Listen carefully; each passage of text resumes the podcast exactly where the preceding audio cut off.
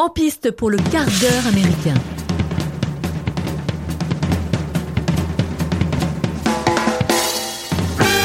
Bonjour les amis et bienvenue à vous dans le quart d'heure américain, notre émission hors série en format court consacré au film Captain Fantastic, un film de Matt Ross sorti en 2016, disponible en visionnage sur Prime Video et en location sur MyCanal. Attention, émission full spoil. Pour parler de ce film, je suis accompagné de Mathieu. Salut Mathieu. Joujou. Ça va? Ouais, nickel. Eh ben, on est très heureux de vous présenter euh, une nouvelle partenaire de jeu euh, qui a rejoint notre équipe, Éléonore. Salut Éléonore.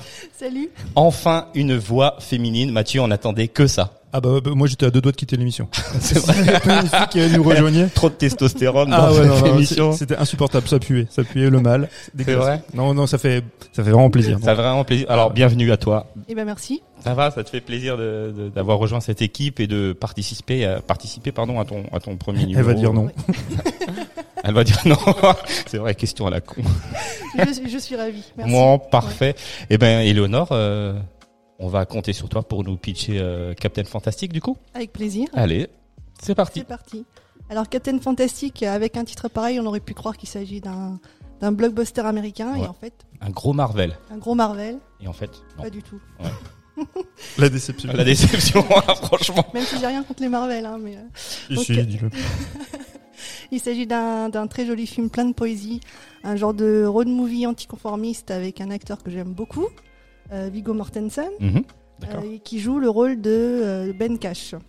Donc pour l'histoire, Ben est un père de famille érudit qui a fait le choix avec sa femme Leslie d'élever leurs six enfants en pleine nature dans les forêts du nord-ouest américain, loin de cette société qu'il considère euh, mercantile et capitaliste.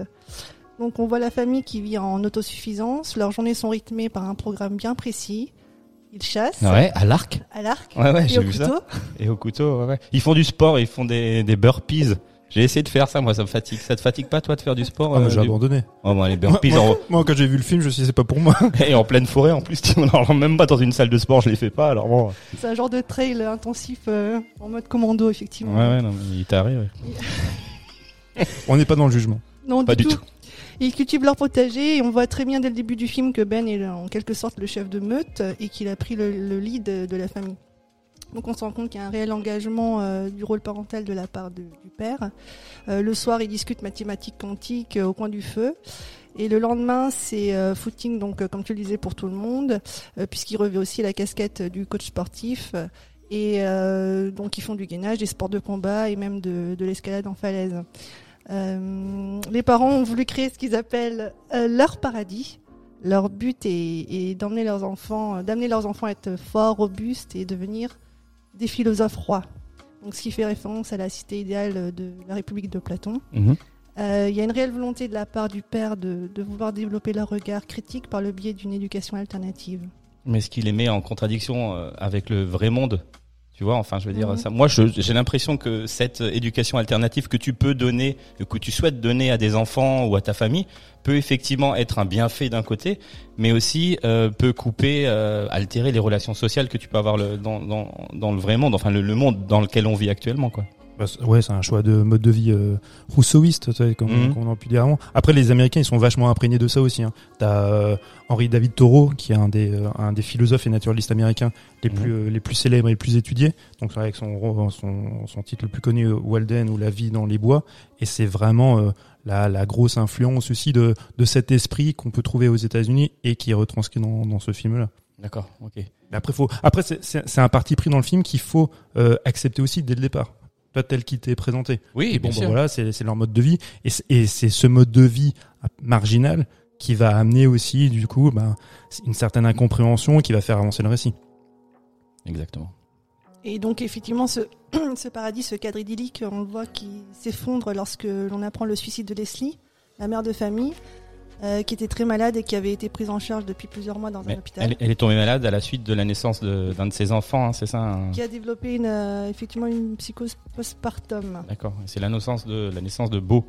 de Beau. Et son vrai nom c'est. Beaudevan.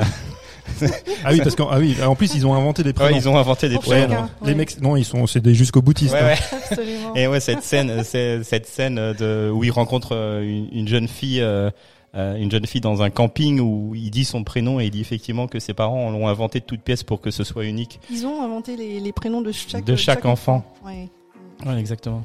Et donc c'est à ce moment-là que, que le, le film prend une nouvelle tournure à l'annonce de ce décès, puisque la belle famille de, de Ben et notamment Jack, le père joué par euh, Franck Langella, euh, qui n'était pas du tout d'accord avec ce, le- ce mode de vie, le rend responsable de la mort de, de leur fille unique. Et donc le père de Leslie le menace d'ailleurs de le faire arrêter s'ils viennent à, à la aux funérailles. D'accord, ok. Et ça, c'est, ça, c'est assez intéressant parce que effectivement, le, le grand-père, il représente tout ce que eux, ils ont, ils ont rejeté. Ouais, c'est le capitaliste, euh, voilà, est très bien installé avec sa grande demeure.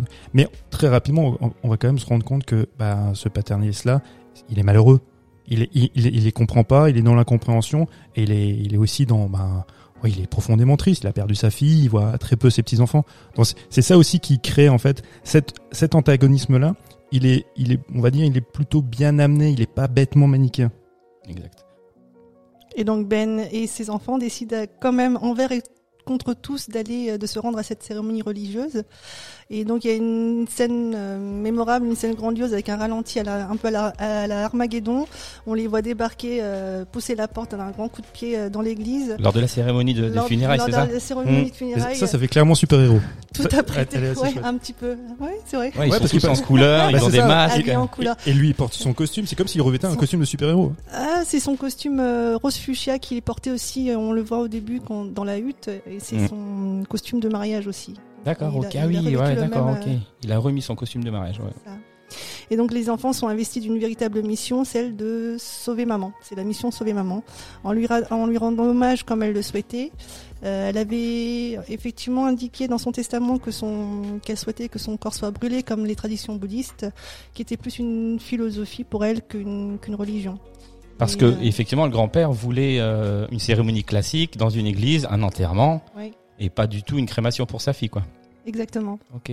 Ouais. Et donc elle souhaitait que ses obsèques soient une euh, célébration du cycle de la vie, avec de la musique et tout ce qui va avec, des gens qui dansent. Il y a une belle scène de, où effectivement, euh, effectivement, ils arrivent à, à récupérer le corps et, et ils le brûlent Ouais. au, ouais, au bord de l'eau.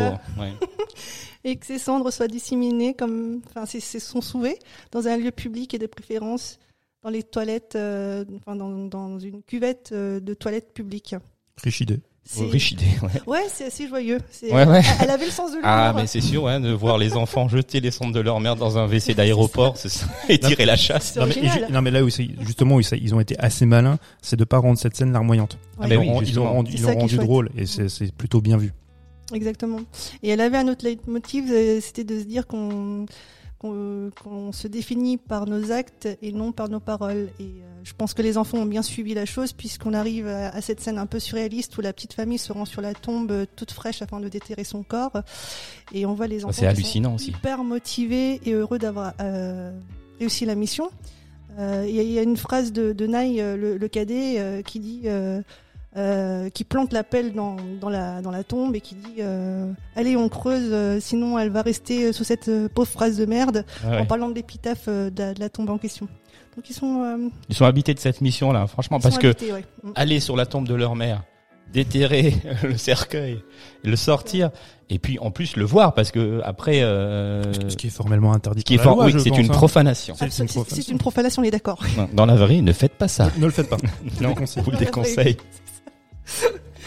Et donc le réalisateur soulève aussi un, questionnement à savoir, euh, en réalité, qu'est-ce qui est le, plus important? Est-ce que ces, rites funéraires le sont-ils plus pour la famille ou pour, la défunte? Euh, Il y a des questionnements qui sont de l'ordre de la métaphysique et qui nous permet d'avoir une, certaine prise de recul aussi sur notre euh, sur le regard que nous avons, enfin le propre regard que nous avons sur la mort et sur le deuil dans notre société. Et euh, donc on peut aussi parler de la, confrontation entre les, deux mondes. Donc euh, tout ce périple en bus entraîne la confrontation euh, entre le monde un peu utopique et, l'autre monde plus moderne consumériste, puisque la, famille a été extirpée de son milieu naturel dans lequel elle de- depuis euh, 20 ans. Et les enfants âgés de, de 5 à 20 ans n'ont jamais rien connu d'autre. Ils ne sont jamais sortis de cet environnement, hormis dans leur imaginaire à travers les livres et de ce que leur père avait bien voulu Ouais, leur ils ont une sacrée instruction, mais qui euh, leur sert à rien. euh, euh, par rapport à, aux, à la- aux relations sociales Ouais, ils euh, sont- qu'ils ouais, peuvent avoir. Quoi. C'est ça, ils se, ils se sont à ce point marginalisés qu'au final, ils ne connaissent pas le monde dans lequel, enfin, ils ne vivent pas parce que justement, ils s'en sont retirés, mais Mhm. le monde extérieur, ils l'ignorent complètement. Donc, ils ignorent euh, les codes, ils ignorent euh, les normes, ils ne comprennent rien, ils sont inadaptés euh, au monde euh, de- Socialement, ouais. socialement de tous. ouais. Et c'est très bien illustré justement dans la scène euh, où Ben et Bodevan, le fils euh, aîné, se rendent à la boutique du village pour euh, vendre leurs objets faits maison.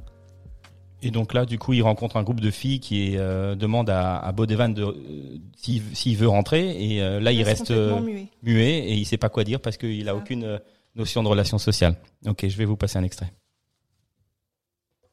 Va leur parler. On a tout notre temps.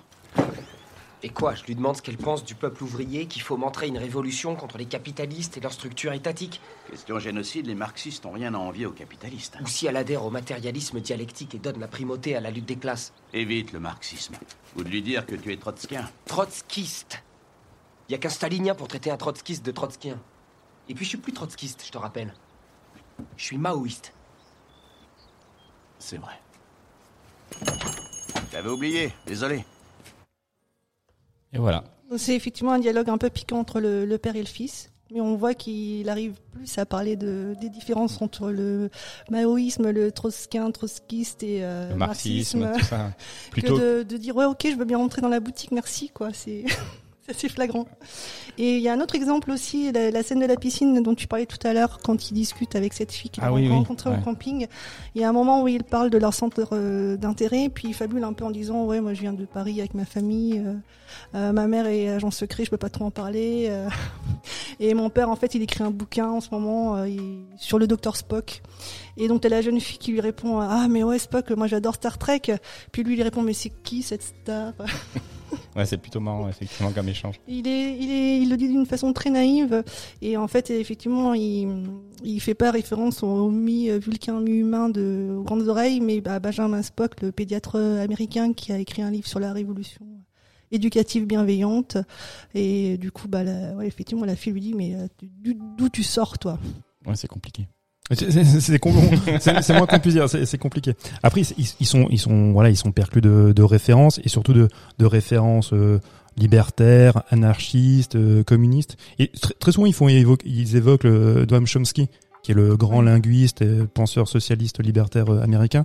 Mais c'est- ça qui est assez surprenant parce qu'il faut, faut quand même se dire, c'est un film américain. Donc, les Américains, faut se rendre compte que socialiste, c'est un gros mot. Chez eux. Non, mais vraiment. Donc, euh, du, du coup, quand ils évoquent euh, Noam Chomsky ou même, euh, voilà, euh, comme je disais tout à l'heure, euh, Henri David Thoreau, même si ce sont des penseurs qui sont étudiés à travers le monde et aux États-Unis, ça détonne beaucoup dans, dans le paysage américain et même, même au cinéma. Après, moi, je- je- le film est beau. C'est un beau film. Il, il- Il est très a- poétique. il y a plein de poésie. Il y a quelques petites facilités, tu vois, scénaristiques. Euh, Eleanor me dis- me disait, c'est en off tout à l'heure, donc effectivement, ils ont passé 20 ans en forêt. Donc euh, ce sont, ben, je veux dire, ils sont, ils sont, ils sont affirmés, ils sont, ils sont convaincus de ce qu'ils font. Tu vois donc euh, quand tu passes 20 ans comme ça en pleine nature, c'est que bah, c'est ton mode de vie tu as choisi. Et pourtant, il y a une espèce de retournement, tu vois, de situation qui fait que le père, là, joué par Viggo Mortensen, bah, tout d'un coup, il dit, bon bah ok, ben j'accepte, voilà, je me rends des compte, concessions. je vais faire des concessions, alors que jusqu'à présent, et c'était. Mais je trouve ça très beau en fait, euh, ce, enfin ce moment-là où le père se rend compte qu'il faut faire des concessions pour que ses enfants soient heureux et qu'il s'adapte à la vie, euh, Mais- la vie actuelle. Mais ça te surprend pas que avant ça, sa femme étant déjà malade depuis longtemps, il n'avait pas fait, ses concessions. Si, c'est que, que maintenant, Mais c'est parfois dans le ju- jusqu'au boutisme de, de ces pratiques-là, parfois. ben, ben, justement, je trouve que le retournement, il est trop simpliste, la manière dont il est amené, tu vois. C'est- trouve que c'est- c'est une C'était c'est aussi une volonté de sa femme, de, et elle disait dans son testament qu'elle irait mieux. Dans, Ah dans oui, s'il continue à vivre, euh, de- ouais, ok. Ouais, et pourtant, sa femme a aussi, euh, si je me souviens bien, accompagné son fils, tu vois, pour euh, les inscriptions à l'université. Donc ça, c'est aussi, ça, le, ça met un petit peu en porte-à-faux, tu vois, toute cette logique-là. Bon, bref, après, c'est un beau film. Ouais, Je trouve que des fois, ça pêche un petit peu par naïveté, et euh, mais c'est quand même hyper intéressant, surtout en se disant, voilà, c'est un film américain. Parce qu'on on a eu une version, je, je sais plus du titre, je crois que c'est Cédric Kahn qui a, réalisé il y a quelques années une version euh, française, bien avant euh, ce film, ce film-là, sur aussi sur un mode de vie comme ça marginal en, pleine nature, qui était aussi intéressant, qui était plus, par contre, un peu plus dramatique. Mais il n'empêche, ouais, c'est un, beau film. Mais et- ce qui est chouette, c'est que c'est des thématiques pas forcément euh, exploité au cinéma. Non, non, c'est, c'est- non, non, oui, c'est, c'est En peu- 2016. Et ce qui- c'est ça qui est intéressant aussi, ouais. dans ce film-là, c'est que c'est il traite d'un sujet qui est. Moi, j'ai pas beaucoup vu de films comme à part le, le film dont tu parlais tout à l'heure, mais il n'y a pas grand chose. Non, non. Après, après, c'est, c'est- ce qui reste le, le classique, c'est la confrontation. Tu vois, c'est euh, peu, peu importe. Eux, effectivement, la, la thématique, c'est euh, on est en pleine nature, on a un mode de vie particulier. Mais pour créer en fait une dramaturgie, il faut la qu'il y ait- confrontation y ait des entre les deux. voilà, qu'il y ait des protagonistes et des antagonistes. Là, effectivement, ils sont partis sur ce sur ce prisme, tu vois, de de, de vie dans la nature, un- dans un mouvement un peu libertaire, qui est plutôt chouette. Ah, Voilà, ça peut ça peut faire quand même référence à un, certain esprit du cinéma qu'on pouvait trouver fin des années 60, tu vois, dans tout ce dans, dans ce courant hippie. Mais après, le, fi- le film est chouette. En plus, il est porté par Viggo Mortensen, Ouais. qui est hyper charismatique. Les enfants aussi. Les, les enfants, enfants les sont enfants, sont bien extraordinaires. aussi, ouais. Et puis il y a une bande son. Enfin, je sais pas si on peut parler un peu de la bande son, mais Oui. je trouve que cette musique-là, elle est extra... enfin, elle porte le film. Effectivement, le, le film est rythmé par une bande son euh, très efficace qui a tendance à bien sublimer euh, les scènes et qui, euh, enfin, qui, qui c'est presque un peu palpable, notamment lors de la scène des, des funérailles, lorsque euh, les, euh, les différents enfants euh, se mettent à chanter euh, pour rendre hommage à, leur mère.